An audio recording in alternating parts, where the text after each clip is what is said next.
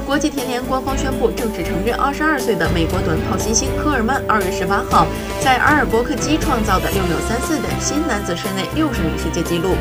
科尔曼将格林的世界纪录提升了0.05秒，人类室内60米的绝对速度已经逼近6秒30的大关。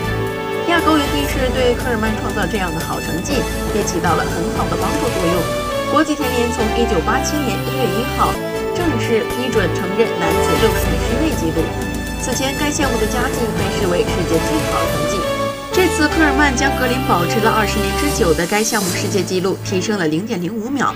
目前，人类在六十米跑道上正在向六秒三零大关挺进。